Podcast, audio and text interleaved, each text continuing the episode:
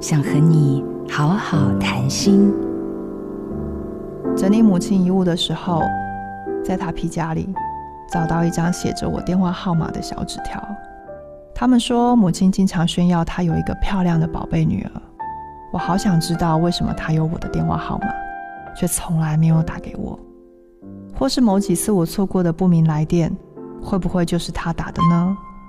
她又怎么好意思向其他人说起她有一个女儿，却从来没有提到她其实好几年已经没有跟这个女儿见过面了？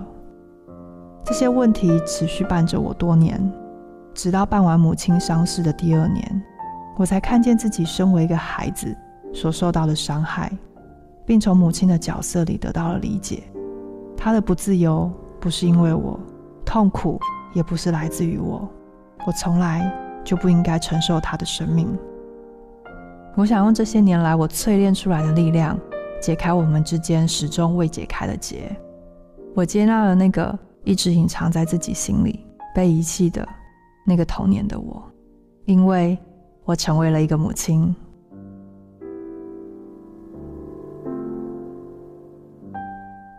我没有家，但能给孩子一个家。